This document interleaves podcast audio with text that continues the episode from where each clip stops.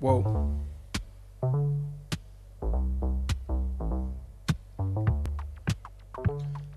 Bueno, para todos los oyentes suena mal. Hoy no es un programa como estamos acostumbrados, hoy es un programa especial. Nos acompaña nada más y nada menos que dromedarios mágicos desde Chihuahua, México. Ya, ¿Cómo estás? bien, aquí andamos, bien lejos. Sí. Pero tu familia y en la iglesia te conocen como Diego Puerta. Diego Puerta Gamboa. Muy, muy interesante nombre. Ese podría ser un buen nombre artístico también. Diego Puerta. Sí. Pero dromedarios mágicos. Hay un torero que se llama Diego, se llama Diego Puerta, un torero español. ¿En serio? Como grande, pues. No soy muy fan de, de la torería, pero. De la taroma- tauromaquia. No, pues nadie, pero. Y, y contame algo. Esta es tu, tu primera vez en Paraguay, pero no es tu primera vez en Sudamérica. Es mi tercera vez en Sudamérica, primera en Paraguay. Y contame un poco, o sea, vos ya viniste a Sudamérica a tocar cuando eras así 100% auto, autogestionado. Sí, 2017 hice Colombia, Ecuador, Perú y Argentina. Ok. Y en 2019 con banda hice Perú, Chile y Colombia.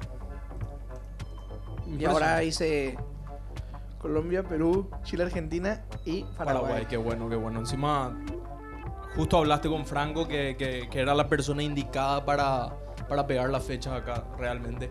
Y contame un poco algo. ¿Vos tenés un trato ahora con algún sello? Sí, con Arts and Crafts. Un sello de Canadá. Un sello independiente. Mm, son independientes, pero tienen como buena buen margen. Ok. y- Es como beneficios del indie, beneficios de la major, ¿sabes? entiendo. ¿Y tiene- es subsidiaria de algún sello en especial? En México trabajamos lo físico con Universal. Con Universal.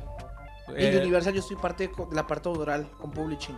Ok, ok. Como tiene que ser. Sí. Acá en Paraguay nosotros nunca tuvimos sellos discográficos. Te hablo a, a nivel, a nivel escala mayor. Siempre fue- son sellos independientes, algunos más grandes que otros, pero ponerle que hay 3, 4. Ok. Y toda la escena se maneja dentro de eso y artistas independientes, como son el culto, como somos nosotros, etc. Entonces, ¿cómo fue tu experiencia girando primero completamente por, por tu lado y girando ya con esos tratos? Pues ponle que es la misma.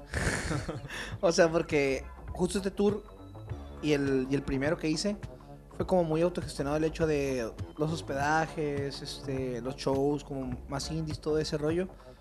Y ponle, es lo mismo, pero en algunas ciudades me quedé en hotel. Y sí, esa, esa es la diferencia. Ajá, la diferencia no fue O sea que vos más te haces tus booking, vos más hablas con, con, lo- con otros artistas, o sea, es un intercambio con otros artistas directamente. Eh, para este tipo de eventos sí, o sea, como para haber salido del país, sí, sí hago ese tipo de cosas. Ya en el- a nivel país es como que en México tengo mi equipo de manager, mi equipo de booking, todo. claro, sí, sí. Igual también hacemos cosas este, separadas, ¿sabes? O sea, si ellos buscan algo, lo hacemos, y yo tengo algo, lo hacemos. O sea que vos ya, ya entendés bien el negocio de, de cómo armar un tour. Sí, pues creo que van, son ocho años de que empecé dromedarios, entonces ya, pues le entiendo, pues, ¿sabes? O sea, a veces Claro. también amigos se me acercan y es como que, hey, ármame un tour, arre, ahí está. Y otros que son ya más, como que les dan un poquito más, como que nada más dicen, pásame los números y ya, márcales. Eso es como lo lindo de hacer música independiente, que vos te, te vas profesionalizando en otras áreas, aparte de tocar tu música nomás. Sí, pues fíjate que, o sea, yo cuando empecé a hacer música, bueno, ya lleva como tres años. En 2017, yo hacía festivales de música en Chihuahua. Llegué a hacer un, un- que fue como el festival más grande de rap mexicano en aquel tiempo. Y tocó Alemán, GMX, Tino el Pingüino, Banda Bastón, tocaron como grandes referentes del rap mexicano. Y eso fue como una herramienta que usaba mucho de que yo tocaba, iba a Ciudad de México a tocar. Yo duré un tiempo que viví en Chihuahua y salía a Ciudad de México, que es donde se concentra todo, ¿sabes? Entonces es como que conocía bandas, conocía a todos, es como que, hey, quieren tocar en Chihuahua, en Chihuahua nunca pasa nada, nunca toca nadie. Solo tocan como los, pues, los, los viejos lobos de mar, ¿sabes? Caifanes, Café Tacuba, División Minúscula. Eh, División Minúscula está en chido. Gran banda, los quiero mucho. O sea que, hablando de división minúscula, justamente me viene esa movida punk, así medio emo de- del 2006, 2007, que en México era muy grande. Yo conozco bandas como Allison, División Minúscula, que, que hoy ya son bandas muy grandes, Panda mismo. Pues fíjate que, o sea, hubo un tiempo que fue la oleada regia, ¿sabes? Salió ese tipo de bandas, Panda División, pero también salió Kinky, Quiero Club, eh, Surdoc, de ahí salió Chetes, o sea, como grandes referentes actuales de la música mexicana, salieron de Soleada Regia, que eso se dio en Monterrey. Sí. Y hace 2017 al 19 hubo algo parecido, pero con la aliada de Chihuahua, Ok. que salió Ed Maverick, Kevin Carl, o sea, yo ya llevaba rato ya dándole ahí. Yo empecé en Justamente 2014. Kevin Carl viene a Paraguay, creo, ahora en, para el Kill Fest, que es un festival que se hace en noviembre. Y decime una cosa, o sea, tus inicios, viste que yo tengo entendido que vos ahora mezclas mucho folk, de repente hasta hip hop, Ujú. en- como un referente de la música independiente, pero tus raíces, ¿en qué género cuando En empezabas? En el folk, directamente. 100%, sí. Guitarrita y voz, así. ¿Qué, qué influencias construyeron ese sonido? Un Sons. mm, un poco Johnny Cash y Bob Dylan, pero el hecho de, de que eran ellos con su guitarra, no tanto lo musicalmente. Claro, claro, sí, sí. Juan Siderol, que para mí es como mi papá de cuenta, o sea, en la música. Entiendo. Y Pero- decime... oh, sí, sí. Ahí te va. Yo veía bandas, o proyectos sobre todo, de música electrónica, que es una oleada que se llamó Ruidosón y Tribal. Tribal Monterrey, el María José, los Macuanos, hacían música guaracha, electrónica, así, cotorro loco, pues. Y de ellos agarré como la onda de moverse, que yo los veía que salían de pronto en blogs en Japón. Leía de ellos que tenían shows en Nueva York con gente de remezcla, o sea, como con varios, varios medios y promotoras fuertes. Sí, Y ellos haciendo como música en su casa, pues, ¿sabes? claro, claro. que era como esta oleada del, del bedroom pop, pero más el, este, agarrando ritmos más latinos, todo ese rollo. Y de ahí fue como que yo le puse al folk que yo hacía como folk de alcoba, folk de, folk de habitación. Claro, el bedroom. folk, El bedroom claro. pop. De ahí salió. Entonces como que me inspiré en, en otros géneros para la movida de cómo hacían los movimientos, de cómo moverse para hacer las tocadas. Entiendo perfectamente. Y eso es algo bueno que yo vi también desde el 2010, como que empezó esta movida indie en bandas, no sé, o sea, eh, justamente todo el bedroom pop como que pegó más fuerte. Para Ajá. mí, de- yo empecé a conocer esa onda por el 2013-2014. Y realmente son bandas que, no sé, o sea, Mac DeMarco, por ejemplo, que hoy ya es un artista enorme, empezó siendo indie, chico, ¿entendés? Y, y realmente es como una buena escuela de cómo moverte como artista. Sí, o sea, como que siento que es como en todo, o sea, como cualquier cosa que tú te estés aprendiendo a hacer en la vida, obviamente vas agarrando las cosas que te sirven para, para seguir adelante, pues. Sí. Y contame, eh, ya giraste por Estados Unidos. Eh, ya. ¿Cómo fue esa experiencia? ¿Surreal? No, pues bien padre, la neta. Sí. O sea, había hecho unas fechas en 2015. Yo llevaba ni el año tocando con dromedarios. Hice unas fechas en Dallas. Y luego de ahí me fui para. A California, hice Los Ángeles, este, Pomona, San Diego. Porque pues quedaba por Tijuana, entonces me subí de ahí a hacer eso. Y ya en 2016 me invitaron a un festival, al Ruido Fest, ahí en Chicago. Y de ahí hice Ruido Fest. Y a los dos meses volví a Chicago. Ya un show solo, o sea, como ya tocar ya en un venue. En un festival. Y de ahí hice Nueva York. Hice un So Far Sounds, hice otro show ahí como del Día de Muertos. Como, como que la celebración del Día de Muertos es muy celebrada en México. Entonces como que mucho de ese como empoderamiento latino lo tienen ahí en Estados Unidos, ¿sabes? Sí. Está bien loco porque creo que los gringos, o sea, los latinos en Estados Unidos son más latinos que los latinos en Latinoamérica. Sí, sí, o sea, la Cargan cultura. más la bandera, la claro. cultura. Vos sabés que yo estuve en Estados Unidos y yo era muy fan de comer en este restaurante Chipotle. Chipotle, los burritos. Cada vez, arroz. cada vez que me iba estaba cerrado porque era un feriado de algo. Claro. ¿Entendés? Porque viste que ellos tienen la cultura mexicana, entonces siempre que me iba era día de, de algún santo. Decían, ahí viene, no vamos Sí. a abrir. No, impresionante Chipotle porque te dan así, parece una pelota de fútbol americano. 6 kilos de comida. Es como un bebecito, ¿no? Sí, y, Uno- no, Es como un bebecito, así lo ponen así como un bebecito, lo puedes acurrucar y todo. ¿Y qué tal acá la comida en Paraguay? ¿Qué tal te tuvo Franco? Eh, ayer comí lomito, Sí. sí. Ah, riquísimo. Allá en México le decimos torta. Sí. Es una torta. Pero, pero el lomito, ese sándwich que nosotros acá le llamamos lomito, yo no vi en otro país. Ajá. O- ¿Ustedes tienen algo parecido en Argentina? Las tortas, las tortas. Ok, ok. O los lonches, pues. En Ok. ciertas partes del país le dice lonche. Ok, vamos a ver qué te hacemos comer que no haya en otro lugar. Entonces, algo que sea irreemplazable. Debe de haber algo, ¿no? O sea, Sí, siempre- tiene creo que que haber. en todos lados hay algo que no se come en otro lugar. Bueno, y te quiero preguntar también, porque quiero saciar mi curiosidad, porque no siempre tenemos un artista internacional y para nosotros es increíble porque... Ah, suena bien chido, ¿no? Internacional. Sí, no, no, pero realmente. Y para nosotros, toda la información que vos nos das es, es como una buena data Claro. para nosotros como artistas. Porque Paraguay tiene que romper su propia barrera del país, que es chico por los habitantes.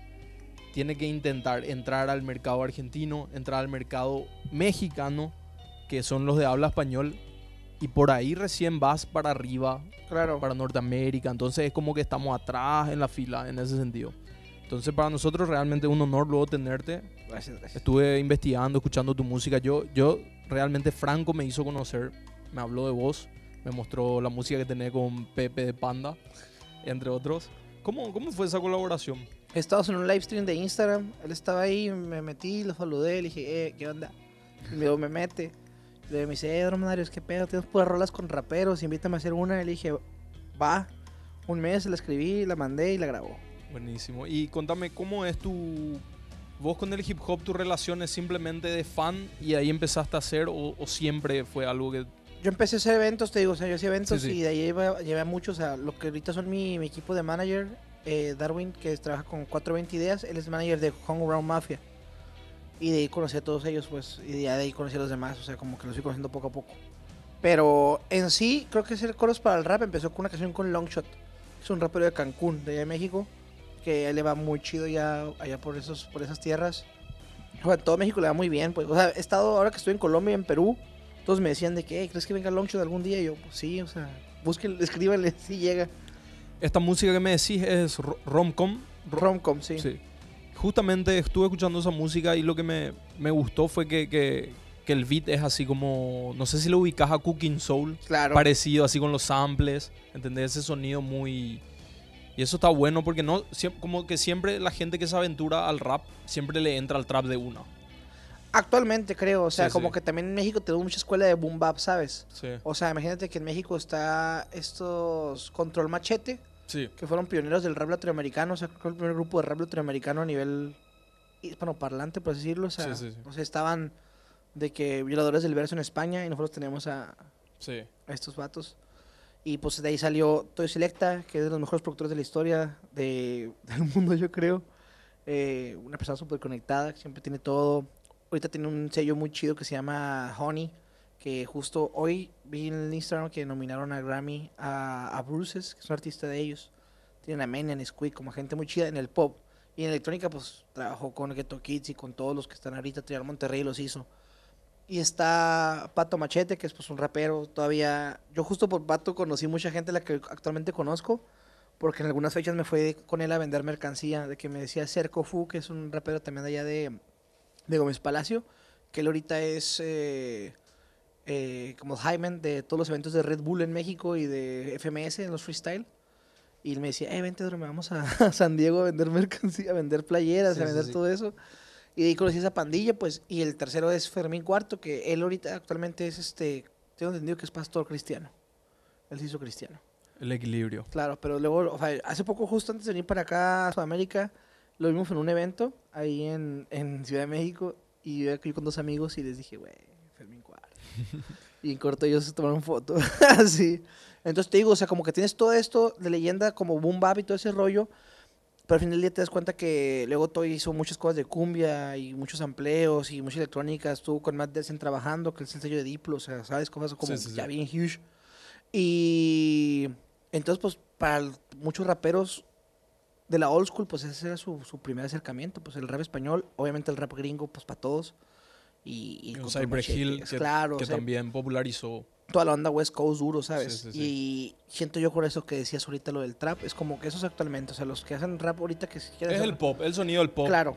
O sea, por- el rap, es el nuevo, el rap es el nuevo rock, ¿sabes? El nuevo- es el nuevo punk. Sí, totalmente de acuerdo. Con, Que ya hay, hay sus- muchas sus variantes, pues, o sea, ya no todo es como trap. Siento que ya también el trap le quedan pocos años como de, de hype duro. ya son 10 años con- del 2010 que yo, de Gucci Mane y toda la movida Atlanta que yo veo así, ok. Ese justo es lo que iba, o sea, el trap pues nace en Atlanta. O sea, Sí, sí. entonces tienes como te, luego el trap se metió a todos y los raperos de West Coast ya hacían cosas también de trap. Sí, sí, Y sí. los de la East Coast que siempre tuvieron como un cotorro más finos, hicieron también trap, entonces todo, es- todo se mezcló con todo, pues. Y luego tienes a los ingleses que hacen grime, que es como, como Sí, un, pedo drill, pero para más- atrás, sí, sí, sí. claro. Sí, luego con Post Smoke empezó a hacer drill y todo ese rollo. Es como que ahorita ya es como un mundo de todo, pues, ¿sabes? O sea, imagínate que en México ahorita uno de los géneros más escuchados es el, el urbano, el regional urbano. Mezclan corridos, mezclan música de bajo sexto, acordeón y tuba con trap, pues, o con rap, todo ese rollo. Entonces es como, tiene una mezcolanza de cosas muy interesantes y bien chidas. Qué bueno, qué bueno.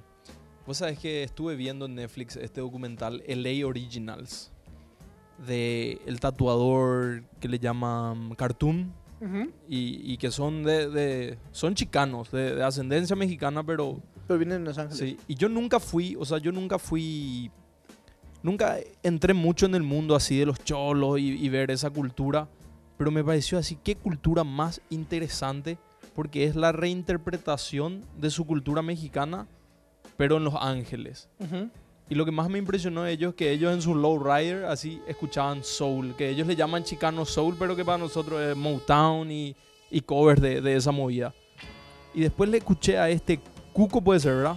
Que también tenía mucho de ese aire. Sí, Cuco Machino, o sea, tiene como toda esa onda de los boleros, ¿sabes? También. Sí, sí, sí. Como que hay una oleada muy loca, sobre todo en California, pues, ¿no? Sucede toda esa oleada de mexas, este... pues chicanos, pues, 100%. Los pochos, decimos nosotros. Sí, sí. Este. Y tienen, pues, machines ese ritmo, o sea, está bien loco, o sea.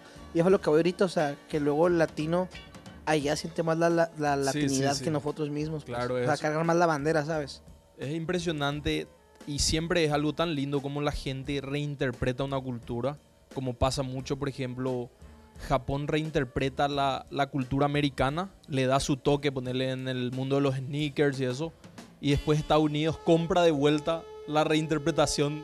De los gringos con Japón, o nosotros Claro. con Japón. Justo ahorita que decías de los cholos, en Japón hay una cultura de cholos, o Sí, sea. sí, eso hay, es... hay una cultura de gente que se viste como chola y toda. Y de que neta, o sea, me ha tocado ver, ver homies de que están en México y es como que no, ¿por qué compraste 25 camisetas de la, de la Virgen de Guadalupe? No, es que son para Japón. O sea, no voy a dar para allá. Claro, se vuelve el negocio. Ajá, o sea, está bien loco ese rollo. Y justo ahorita que los sneakers, o sea, para mí como que alguien como súper... Soy un, o sea, no me soy como tan fan del, de, del la sneaker cultura. game, de la cultura, pero sí soy seguidor, ¿sabes? O sea, Sí, sí. de que ubico como todo lo que hizo Nigo, que Sí, era parte de Nerd G con todo esto, y todo lo que hizo con Vape. Para justo ahorita en noviembre voy a ir a ver a Nigo tocar a Los Ángeles, a Long Beach. Wow. Es un evento de, de ComplexCon. Entonces va a estar, va a estar Pharrell dando una conferencia con, con Human Race de Adidas. Sí. Y va a estar Nigo tocando y va dando conferencia con Babe. Entonces para mí es como que... Es como, ok, voy a ver a Nigo dando conferencia de ropa, pero voy a ver a Nigo haciéndolo de su disco. Entonces como No, que... y qué verle a chilo, Farrell. pues. Sí, no mames, yo sí voy a llorar. Posiblemente Sí, o sea, Farrell es un tipo, yo escucho su programa y todo lo que él dice es joyas y de repente puede parecer algo tan abstracto, pero yo entiendo tanto y me identifico tanto cuando tira así sus, sus tips Claro. de cómo navegar en esto de la industria. Como que se debraya, ¿no? Se debraya y está haciendo Sí. cosas. Yo luego veo eso, pero en los, en los clips de Reels o de ahí de TikTok, como que veo esos clips y digo, ok, ya que veo eso, ya vengo a ver la entrevista. Mira, yo veo tu carrera y para mí ya es un éxito. Es el sueño de mucha gente por acá. ¿Qué hay en tu, en tu checklist que vos sientas que querés manifestar algún artista con el que quieras trabajar? Países a los que no fuiste que, que quieras ir. Mira, está bien loco porque es como, o sea, aprecio machín lo que acabas de decir, como de que verlo como éxito. Pero siento que al momento de tú estar exigiéndote a ti como artista y haciendo cosas, llega un punto en que tienes que pues, seguir subiendo la vara, ¿sabes? Yo a veces tengo tips de que, o sea, como que personalmente me siento una persona como con mucha confianza y, y hago como las cosas, que- lo que es, he hecho, lo he sabido hacer, no sé, cómo, no sé explicarlo cómo hacerlo. Y a veces intento explicarlo porque eso le ayuda a mucha gente que, que entra a este mundo. Pero siento que mi base siempre ha sido como la unión, o sea, como que empecé muy solo a hacer cosas y siempre a estar solo tocando porque yo hacía folk con la guitarra, de pronto fue tener banda y tener así productores y todo, entonces fue como que unificar todo y también a veces como aprender a soltar, decir como que esto no me sirve a mí, pero hey, a ese güey sí le sirve, acércate allá. Y eso crea algo bien chido, pues de pronto volteo y ya tengo amigos que los junté así y tienen una banda, es como que... Claro, digo, ok. fuiste conector otra vez de, de otras cosas. Claro, yo lo veo más como ese, como ese aspecto. Y no sé, cosas que me faltan hacer. Mm, pues O un que gra- un quieras. Grammy, ¿no? Sí, un Grammy. Eh, un Grammy estaría chilo, pues. Para Pero poner en también tu, siento en tu que- baño. Sí, claro, ahí así quitar el rollo de papel y por- implantarlo ahí. Eh, siento también que es como una especie de. No sé, ya es que los, los seres humanos somos como. muy perceptivos, pues entonces siempre lo que estamos diciendo o haciendo, pues con las ganas y con el, Con la mente. con la mente lo atraemos. A eso quería llegar. O sea, vos decís, mira, yo lo que hice, hice bien, pero yo no sé cómo explicar.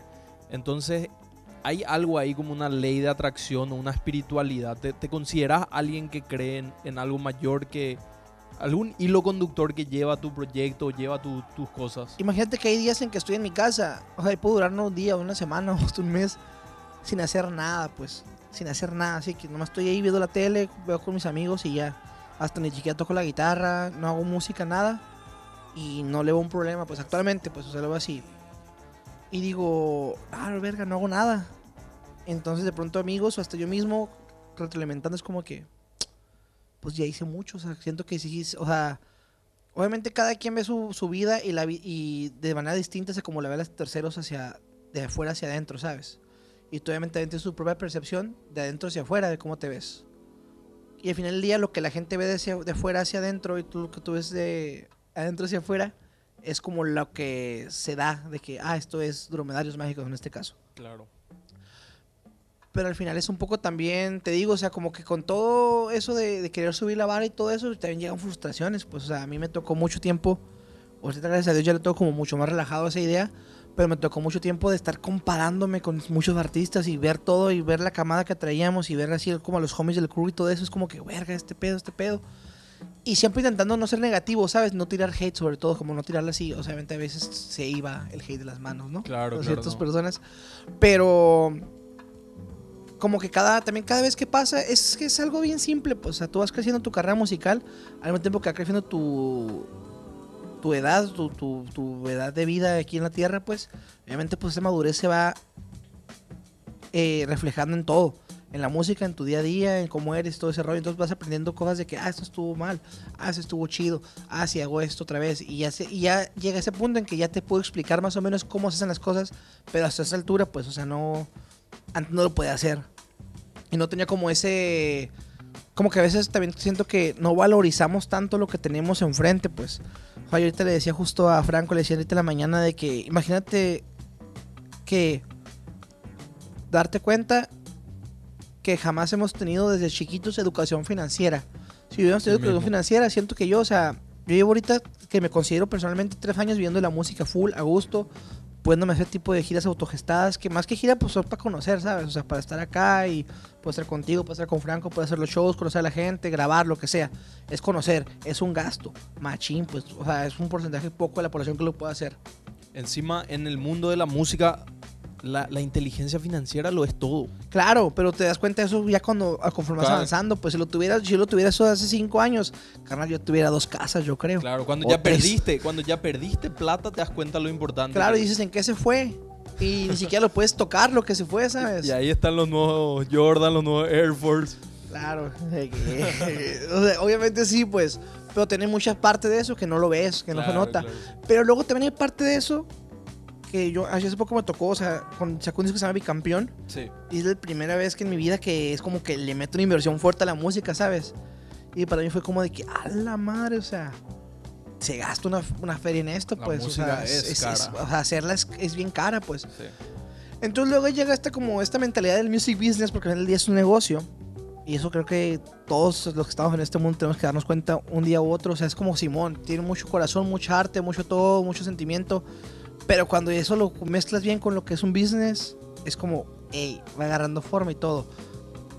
Mucha gente piensa, yo no pienso en esto como, como para un negocio, yo lo hago porque me nace. Simón, te nace. Pero ya cuando lo estás viendo también de esa manera, o sea, con... No ocupo que sea 50% negocio, 50% arte. Puede ser nomás 10% negocio y 90% arte. Pero que ese porcentaje en tu mente, ya de saber que esto es un business y tienes que hacerlo para que te funcione, está cool, ¿sabes? O sea, también siento que eso, cuando haces tu primera canción, no te, no te pasa eso. O sea, lo haces porque, ah, me salió chida y todo. Y, ya desde ahí es como mostrarla, que suene, que le guste a la gente, le va gustando. Siempre tiene que gustarte a ti lo que tú haces para empezar, siempre, siempre. Cuando empieza algo a no gustarte, ya está mal y se nota y se siente. Sea, neta, la gente sí siente cuando ya está muy forzado. O cuando Machín. alguien más escribe tu música también se, se- siente. Claro.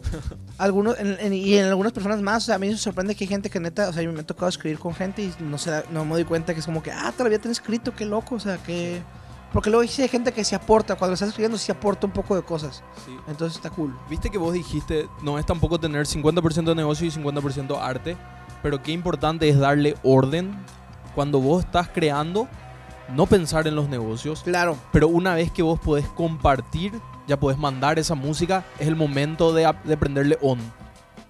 Después de que te mandan el bounce o tú lo produces, lo que sea, es el primer bounce, ahí empieza el negocio. Así mismo, ese es el ahí orden empieza. correcto. Pero obviamente es eso. Dentro del estudio, dentro de tu manera de escribir, de donde estés sentado en tu cama, en el parque, donde chingados escribas, pensar en escribir la canción, solo piensa en eso, no piensa en nada más. Ya cuando estás en la mezcla o en el bounce que ya lo grabaste, ahí dices, ok, uy, si le postproduzco esto, uy, este le va a mandar a esta persona, o ah, si hago esto, ah, el video va a ser así, el video, eh, ya empieza ese rollo, ¿sabes? Es interesante, eso, es como que lo, lo chilo, pues. Y sobre todo es como... mm,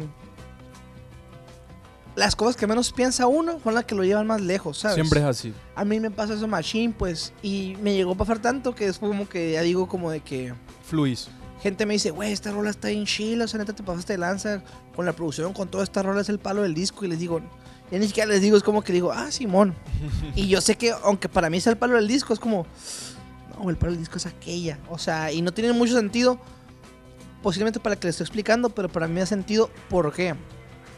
Porque ahí te va, al final del día, yo me doy cuenta, si yo saco una canción con guitarra acústica, le va mejor que cualquier canción que yo produzca pasado lanza, porque es cuando así empecé, pues hay gente que extraña ese sonido. Y me lo dice todos los días en Instagram, en, en Facebook, como que, hey, haz folk otra vez, deja de hacer rap, deja de hacer esto y todo. Obviamente es como que, sí, mi mente sí está hacer folk otra vez, sí está hacer este tipo de cosas. Pero ahorita estoy pasando esta temporada, este tiempo, y lo quiero hacer, y tengo para hacerlo, pues no voy a perder, no voy a perder la oportunidad de experimentar lo que me siente hacerlo, ¿sabes? O sea, como que llega un punto en que ya no tengo que de juntar dinero para grabar mis temas, sino ya mis temas me dan para grabar otros temas. Entonces de ahí ya es como que, ah, puedo hacer esta mezcolanza, irme para acá, me voy para España a grabar con tal persona, hago este trip. Ya tenés tu fanbase también de, Claro. de que podés experimentar. Diego, yo te miro y te escucho. Estoy aprendiendo mucho para que todos sepan, como estoy seguro que la gente va, va a aprender cuando escucha. Y, y te digo una cosa, obviamente al escucharte siento y me doy cuenta que ya tu IQ en esto, en este negocio de la música ya subió. Ya sabes bastante sobre tu, tu proyecto y cómo llevar. Siempre fue esto así, siempre fuiste así, una persona, vamos a decirte, inteligente en este sentido de los negocios o es algo que aprendiste a las malas? Mira, mi lógica siempre ha sido, yo a mí me tocó la última colita antes de que entrara Spotify fuerte al mercado, entonces a mí me tocó todavía de que si querías hacerte conocido tienes que tocar y estar en Bandcamp. Me tocó esa colita, o sea, tuvo como yo lo veo como un beneficio, pues porque creo que tengo ese, ese año de old school y ya después de ahí todo fue lo que conocemos ahorita como es la industria. Bueno, mucho más actualizada hoy, pero sí. Eh, sí tuve malos trips en mi, mi vida, obviamente, o sea, como mal manager algún tiempo, de pronto de que, "Ey, ¿y esa feria por qué no está? Y así, y justo eso empiezas, te digo, cuando empiezas a ver que esto es un business, pues hay que estar bien trucha, pues hay que estar bien, bien pendiente de qué onda, cómo está la onda. Hay que estar despierto. Porque al final del día, pues la industria eso no se quita, pues, o sea, siempre va a haber esa gente que se beneficia además de lo que tú hagas. Pero también me di cuenta de la contraria, que hay demasiada gente trabajando detrás de ti que también ocupan recibir un... O sea, también trabajan de esto, ¿sabes? Claro que se merecen también tu, tu tiempo porque es un trabajo en equipo. Claro, y no, y deja tú el tiempo, o sea, la- ahora sí que de la manera más G decirlo como la parte del pastel. Todo es para todos, o sea, es lo que me doy cuenta, es como, hey, hice es- esta canción y me quedó bien chila. Y Simón, pues gracias al público que la escucha, gracias a- al equipo que lo trabajó. Pero va todavía más allá de eso, ¿sabes? O sea, es gracias a todo, o sea, gracias a todos. O sea, bueno, yo soy creyente, es como gracias a Dios también, obviamente, a mi familia, como todo el pedo. Pero es como, no puedo decir como, ah, yo llegué a este lugar. O sea, ególatramente siempre decimos que yo llegué a esto, yo hice esto, yo hice esto. Y yo, también lo hago y lo he hecho y lo seguiré haciendo posiblemente, porque así también a veces tienes que decir esa parte de la, del ego del artista. Claro, porque Pero al final del día, sí, cuando demuestras que es como, y lo das a entender, no siempre es decir la palabra, o sea, la palabra, vale mucho la palabra, pues. Pero yo conozco gente que dice como, ah, gracias a todo mi equipo y todo este rollo, y tu equipo no le pagaste ni un peso por hacer eso, pues el del video no ganó ni un peso. Es como darte cuenta de eso, de que, eh, pues Simón, no, todo nos va bien, a nos va a ir bien. Yo es lo que le quiero a mi, a mi banda, yo cuando toco con la banda les digo, eh, Por ejemplo, hicimos una gira hace poco en México, nos fue muy chido, pero fue autogestada. La volví, volví al punk rock como 2015 otra vez. Les dije, vamos a hacer esto. Todos están en el barco, Simón. Arre, si yo gano, todos ganan. Si yo no gano, nadie gana. Y al contrario, yo pierdo todavía. Pero era eso, es como que todos entendimos ese rollo y eso tiene que ser siempre, siento yo, o sea, como que, ok, el equipo. Obviamente, pues tú eres la cara, entonces tú al final del día, pues sí, sí tienes más, más, más poder de eso, más ganancia, por decirlo, en cuanto al, al tema monetario. Pero pues todos tienen que tener su, su Claro, onda, todos güey, tienen que chido. tener un- una motivación. Es algo que a mí, a mí me tocó aprenderlo a la mala un poco. O sea, yo fui un poco a veces esa persona como de, ah, no, pues que lo haga y chido, gracias. Y de pronto fue como que fui entendiendo. Y es lo que te digo ahorita al, al principio, o sea, Lo gratis cuesta caro también. claro, y también es la madurez que vas agarrando y vas, vas comprendiendo cómo son las cosas. Y dices, ah, ok, pues todos merecemos tener el mismo trato de este trip. Dale, vamos a trabajar bajo este, bajo, bajo lo que es lo legal. Así mismo. Me, me impresiona, Diego. Es realmente un placer escuchar todo, todo Mm. este punto de vista. Y algo que dijiste también, ¿verdad? Si cuando vos estás en tu casa haciendo nada, por así decirte, vos ya te pones esa presión porque ya tenés esa ética de Michael Jordan de seguir y seguir. Pero en realidad no tiene nada de malo estar disfrutando Netflix una vez, ¿entendés? Porque también una persona creativa como que no... Hasta cuando se entretiene está creando porque usa ese Sí. contenido. Eso es muy real. O sea, sí, últimamente no me martirizo tanto por ese, por ese pensamiento. Eh, empecé una marca de ropa hace poquito con un compañero de piso y un amigo de Costa Rica. ¿Cómo se llama la Eh, marca? Gold Feelings, Sentimientos de Oro. Así está. ¿Trajiste merch a Paraguay? Oh, es lo que todos quieren saber. Eh, traje, me quedan dos playeras, me quedan dos playeras que me metas y tres discos. Esto es lo que me queda. Ojalá se queden aquí. Y mm, empecé eso. eh, me hice socio de un, de un club de un bar ahí en México. O sea, lo abrimos. Ahorita ya es como. Fototrip, no lo entiendo mucho, la verdad. Pero por ahí va. eh, alguna vez en. Hace un par de años le puse un restaurante a mi papá. O sea, como que luego veo ese tipo de cosas que voy haciendo, que hice o que voy a hacer. Y digo, ok, no todo está mal. O sea, como que también siento que yo me llevo por el hecho de.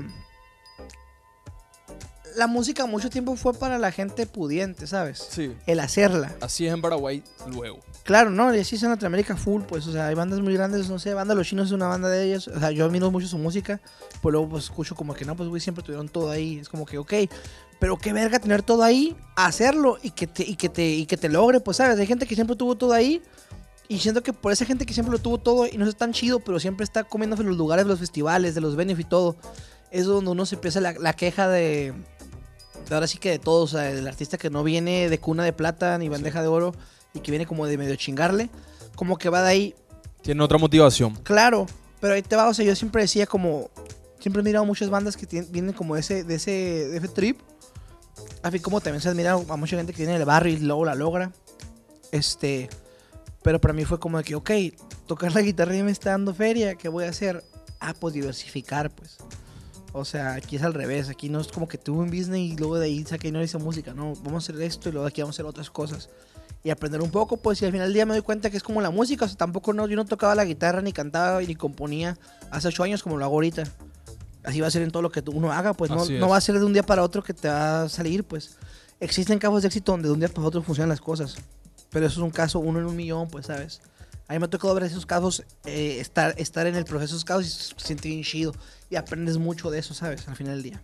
Es impresionante como, como vos decís, hay gente que, que- que puede venir de, de- de una cuna de plata. Igual el que no tiene su motivación es más grande, pero el otro tiene una ventaja de empezar un poco más cerca de la meta, pero siempre la puedes cagar. No, y le, y le pasa mucho. Sí, puedes comprar, no sé, dos kilos de heroína y te mata en tu primer año de carrera. No, y deja tú, es el simple hecho de un día la gente se da cuenta, hay proyectos, o sea, eh, que no, ¿cómo te puedo decir? O sea, todos nos merecemos toda la vida, obviamente, pero hay unos que uno, uno como, como artista y como fan y como escucha de música y como melómano, sabe que esa madre no va ahí, ¿sabes? Es como que, hey, porque siempre está tal banda, o tal proyecto, tal artista ahí? Es como que, porque siempre están los Grammys o porque siempre está ese rollo, no sé, Juanes, por ejemplo. Entonces eso al final del día también. Pero cuando comprendes que luego sí hay gente que neta hace cosas bien chilas y tiene la oportunidad de hacerla, pues dices, ah, pues está bien, o sea, como que tienes una, es una especie de motivación, ¿sabes? De como, oye, pues ellos tuvieron todo, pero le está funcionando, o sea, Claro, y supieron cómo hacerle y todo chido. O sea, por ejemplo, los Strokes creo que es el ejemplo más claro de todo ese rollo, pues. Sí. Los Strokes eran niños de colegio, cachas. Interpol igual, pues, o sea, como Sí, todas esas sí. bandas. Y por eso también agarran muy temprano a esas olas como muy refinadas de, de aquel que puede comprar discos. Ajá. ¿Entendés lo que, a lo que voy? Em, una pregunta, vos me dijiste que le agarraste ya de, de cola a la primera ola, o sea, saliendo ya del Bandcamp, entrando a la era del streaming. La música cambió en mis ojos, yo siento que cambió un poco, pasó de ser la industria de la música a ser el entretenimiento global. ¿Por qué? Porque ves artistas que hablan todo el día en su Instagram o que todo se vuelve un, un entretenimiento más allá de la música. Y hoy se volvió, en mi parecer, que el carisma y la personalidad del artista es más importante que la música. Como que a la gente realmente no le importa si estás tocando tu instrumento, si estás haciendo playback, si no. Como que lo que importa es quién hace la música. Claro, que se hace una imagen. ¿Qué- ¿Cuál es tu postura en eso? Mira, Simón, si hay eso. Por ejemplo, el hecho de que tú tengas una banda y estés haciendo un podcast es parte de lo que acabas de decir, ¿sabes? Sí, Porque totalmente. estás haciendo otra cosa aparte. Pero al final del día eso va, siento yo que va también al contenido que hagas. Y existe la otra contraparte del que hace contenido y luego hace música. Sí. Yo no creo que tenga nada malo, pero realmente son tiempos distintos. No, no tiene nada malo, pero creo que es la percepción al final del día del consumidor. Sí. También es ese trip, por ejemplo, yo no, yo no tengo TikTok, yo no le meto a eso, yo, mi, mi, mi algoritmo de Instagram está hecho basura porque no subo reels, ¿sabes? O sea, posiblemente si, si hiciera ese tipo de cosas, más promos de ese tipo, o sea, mis shows en Sudamérica hubieran sido llenos, o sea, porque si tengo, es como que veo las gráficas de y todo eso, es como que sí sigue gente, pero no le llega la información de que va a tocar. Pero al final del día, pues yo soy músico, pues yo a eso lo veo de la manera que, ah, pues yo vine, o sea, como medio punk rock es la mentalidad, ¿sabes? Pero es como, pues sí, o sea, cuando hay manera de hacerlo, lo hago y me meto a hacerlo porque hay cosas que es como que sí, a veces también me lo piden hacerlo, ¿sabes? O sea, ya los altos mandos del rock. Claro. Dice como, eh, hace este pedo, y estoy de que, ah, ok. Pero si no, es como, güey, todo fluye, todo sale y creo que todo llega, llega a un cauce, pues, ¿sabes? O sea, al final día todo, todo te va a dar algo, o sea, lo que, el trabajo que tú te esfuerces, un día te va a dar la recompensa, pues, todo. Totalmente. Y a mí día con día lo hace, o sea, es como que en cachitos, ¿sabes? Como que en pedacitos poquito. Pero esos pedacitos ya van llenando algo grande, pues. Y Simón, este, no sé, yo pongo un ejemplo muy claro. Tyler the Creator, es una persona en la cual la gente está... Conozco mucha gente que sigue a Tyler y no escucha su música y lo siguen Sí, por sí. quién es Tyler. A eso iba justamente. Yo era un poco así, o sea, sea, a mí Tyler, su- sus primeros discos me empezaron a gustar recientemente. Sí, los Porque cuando últimos lo sacaban, Flower Boy. No Ajá, Flo- Flower sí me gustó mucho, pues, ¿sabes? No, y por eso Pero- desde ahí. Claro, desde ahí lo empecé a escuchar Lo machín. mismo, lo mismo yo. Y los primeros ya les empecé a entender y dije, ah, están chidos, pero también los primeros me tocaron cuando yo tenía 17 años, 16 años, o sea, yo no, no, no- no entendía el güey acá, las voces muy, muy random y todo ese rollo, no entendía muchas cosas. Y ahorita ya lo entiendo y está chido. Sí. Y, O sea, a Odd Future no la agarraste en el 2012. por ejemplo, yo, yo creo que hay mucha gente, hay mucha gente en el mundo que es fan de Frank Ocean. Y yo no te puedo decir dos canciones de Frank Ocean, ¿sabes? O sea, no, no, no, no me tocó, o sea, no, Yo- me- no me tocó como, como meterle a Frank Ocean. Conozco su catálogo, pero a mí no me pega del modo que escucho que a mis amigos le pega. Claro. No sé si algo de la edad, no sé qué es. A mí también pasa eso con, con, con Yoji, con el Ah, Joji, sí, lo mismo me pasa. lo mismo, es como que antes cuando era cuando era Pingay estaba chilo. Me aviento ahorita el Franco No, sí, ¿no? Eso, Franco se paró cuando dije Frank Ocean no me gusta tanto, se paró. No, o sea, pero ahí te va, o sea, pero le respeto todo lo que ha hecho, o sea, es como Claro. que net, ah, no mames, si a mí me suelen trabajar con Frank Ocean, yo voy y trabajo con Frank Ocean, o sea, lo haría. claro. Es algo muy mediático. Pero el hecho como de como de patosa y Dios, ¿sabes? Patosa y en gusto que rompen género al final del día. Y tú sigas lo que sigas a cualquier persona. Actualmente pues no importa, pues porque al final del día el, el- el seguirlo ya es algo para su para su imagen y que, y que tú ves eso y dices, ah, hizo esto, ah, va a tocar. Y ya está a ti, pues, ah, voy a ir a verlo tocar. O de que, ay, me gustó su pantalón, ¿qué marca será? Después te das cuenta que es su propia marca y dices, ah, lo voy Sí, a comprar. Entonces todo al final del día, todo es una mercadotecnia, ¿sabes? Al final del día. La onda es cómo se usa y la gente cómo lo está usando, pues. O sea, yo veo a estos, a estos plebes del, del Maneskin. Es como... A mí su música no me gusta, pues. Pero de pronto veo que la bajista usa bajos que yo uso, que yo, que yo he usado y digo, hey, qué pedo, ¿por qué usan ese tipo Claro, de te- instrumentos? Te sentís identificado por todo y el marketing manipula esa sensación y ese sentimiento para venderte cosas. Como la nostalgia está siendo muy explotada. En mi, en mi ventaja yo lo usé primero que ella, pero... Vos sabés que a mí me pasa mucho. Yo uso redes sociales, Ujú. pero digo de este modo. Trato de no usar mucho, no publico cosas muy personales porque pienso de este modo. Si algún día la pego y tengo, no sé, 100.000 seguidores, si ahora me siento preso de esto, ¿qué va a pasar cuando tengas los seguidores de J. Cole? Va- va- vas a, a volverte loco, ¿entendés? Y después te pelas tu cabeza como Britney, directo. Ahorita que hiciste J. Cole, yo siento que. Por ejemplo, lo que hace J. Cole con su disquera, está bien perro, ¿sabes? O sea, que tenga ahí. Art Gang, todo eso, que pronto trabaja con Smino demasiado. A me hace bien chilo, pues, ¿sabes? Como que siento que. Él luego cómo, pa- cómo para mí se J. Cole es co- maneja. J. Cole sí es el mejor rapero gringo, ¿sabes? O sea, actual, Sí. pues. O sea, todo bien. Kendrick es mi favorito, pero sé que J. Cole es el mejor. ¿Me Entiendo. explico? Porque posiblemente J. Cole no le han puesto lo- la escucha que le he puesto a Kendrick. Pero todo lo que he escuchado de J. Cole me gusta. Si yo Entonces te, que si le pongo más, me va a gustar mucho más de lo que ya es. Y de ahí he investigado como cosas que hace y todo ese rollo. Yo me acuerdo que me gustaba mucho, todavía me tocó verlo en TV, la de Crocodile Smile. Y esa era para mí que era como un rolón, güey, ¿sabes? Sí. Y en el tiempo que, que era como... En todo el día yo pude ver Crocodile Smile tres veces en, el, en MTV, pero salía 17 veces una de... mm, De Kendrick, ¿sabes? Entiendo. ¿Sabes quién es un rapero que envidio su carrera y en dónde está parado a nivel fama? Es Action Bronson. Mm. Porque Action Bronson es un tipo que se puede ir a cualquier lado del mundo y nadie le va a molestar en cuanto a pedirle fotos. Pero es un tipo que siempre está de tour, siempre está en el Rolling Loud, tiene una carrera estable y no sé, es, es increíble hasta dónde Se pudo- ve que cocina pasado de lanza. Sí, sí, no. Eventualmente hay que ir a Fuck the Delicious. Yo siento que su, su- cuando él tenía todo su onda de su, de su programa y su podcast, ese rollo, eso, Increíble. yo, yo conozco gente que hace podcast y que son exitosos o que hace programas que son exitosos a base de ver Action Bronson, ¿sabes? O Sí, sea, sí, Action sí. Bronson lo hacía. Eso, eso güey no fue como que podcast de pandemia, eso lo, él lo hacía antes, pues él lo hacía como. Increíble. Era su segunda cura, es como, ok, este, soy rapero, cocino y tengo eso, ¿sabes? Diego, te voy a hacer una pregunta ahora ya entrando a por qué suena mal, que es mi podcast.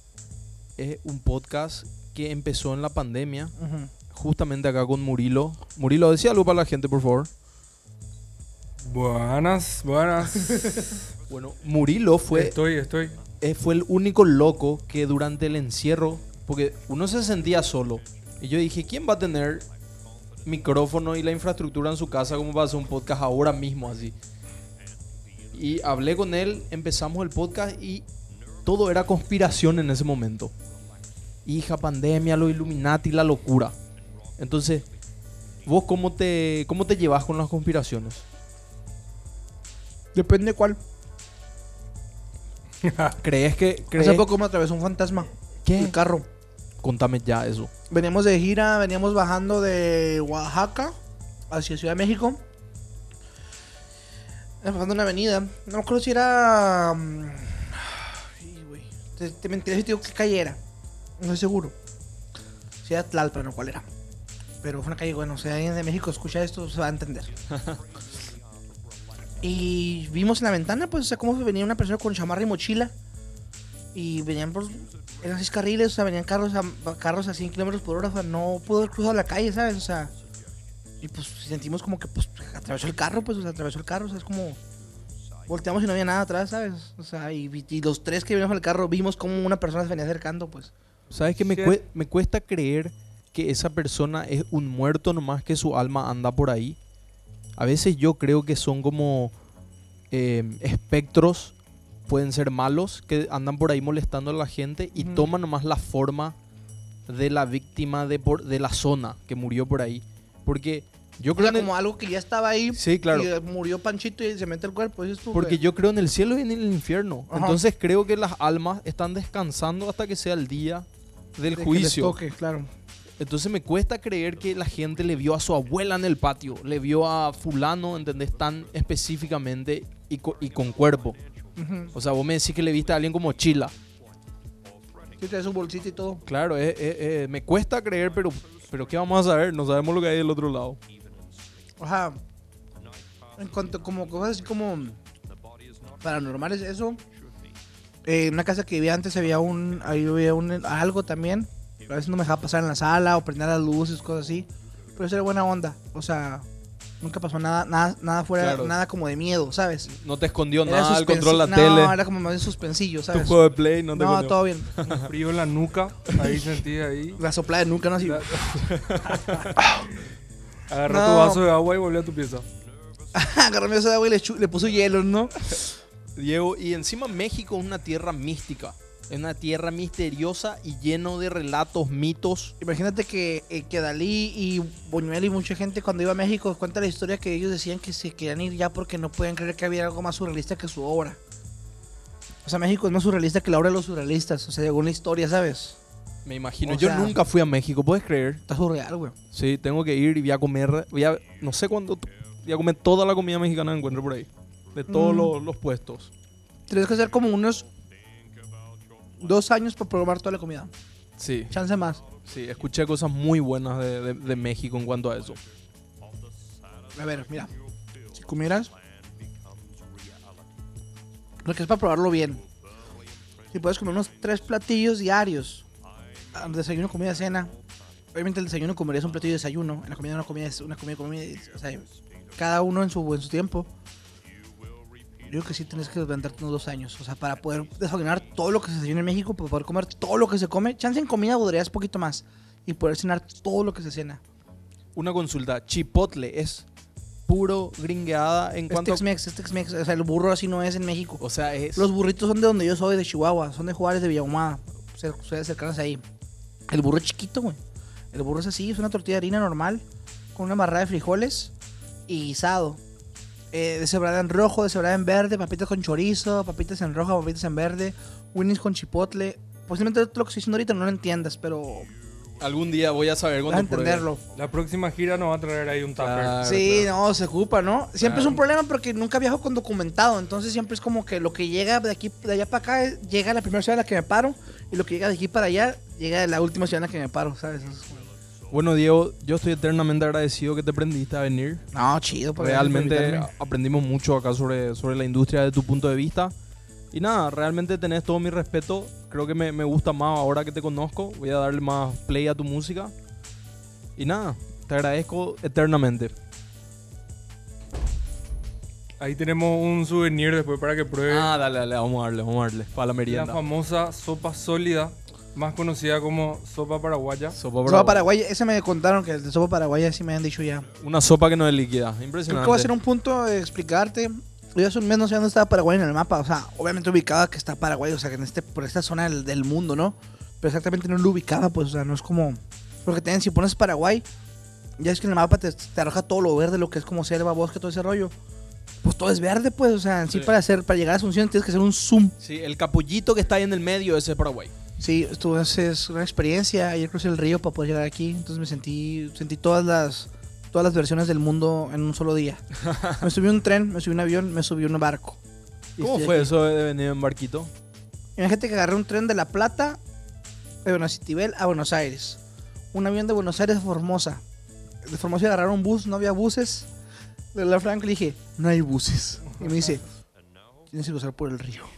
Bueno, para la gente que quiere hacerle a la música, acá están escuchando el tipo de, de garra que hay que ponerle a esto. No es que vos puedas agarrar e improvisar nomás, no. Tenés que andar en barco, tenés que andar en buses, tenés que andar en todo tipo, en camello y todo tipo de, de transportes. Claro, y ya, y ya crucé el barco, llegué a la parte paraguaya, subí la escalera, llegué a una caseta como de dos metros por uno. Y ahí estaba Franco en la caseta. Casi, ¿no? No, estaba la, la chica de inmigración y luego me dice, mexicano, sí, viva México, cabrones. Y luego contesto nomás, a huevo. Me sella, me voy. Y yo, wow, en mi vida, porque también por ser mexicano, por ejemplo, en las aduanas me paran siempre. En, Col- en Colombia es un cagadero para entrar a Colombia. ¿A qué vienes? ¿Cuántos días? ¿A dónde vas? Dirección. Tres amigos. Eh, ¿Qué talla de tenis eres? Así me preguntan todo, ¿sabes? No, Paraguay es un país muy amigable. No, muy buena onda, muy Muy chido todo. Y pues aquí andamos, lo logramos. Bueno, ¿dónde tocas acá en Asunción? Toco en The Jam el jueves a la. ¿A qué hora? Las 10, 9, 10. 9, 10 vamos a ponerle. En la noche. y el mismo jueves toco en dónde más? Carmelitas. Carmelitas. Paseo Carmelitas, jueves. Toca después de The Jam. Antes. Antes. Antes de ya. Bueno. Con los solis ahí. La previa con los Olis en Paseo Carmelitas, Catas Nómadas, no sean giles, no se pierdan esta oportunidad de curiosear. Para los que conocen Dromedarios Mágicos, este es su momento. Para los que no conocen, no sean giles. Porque la próxima vez que le vean va a ser en un festival, en un concierto grande, aunque vamos a tratar de, de repetir esta visita cada año. Cada dos de perdida. Te caro. Y bueno, esto fue Dromedarios Mágicos, amigos. Nos vemos hasta la próxima. Suena mal. Saludos, Suena mamá. mal. Uh.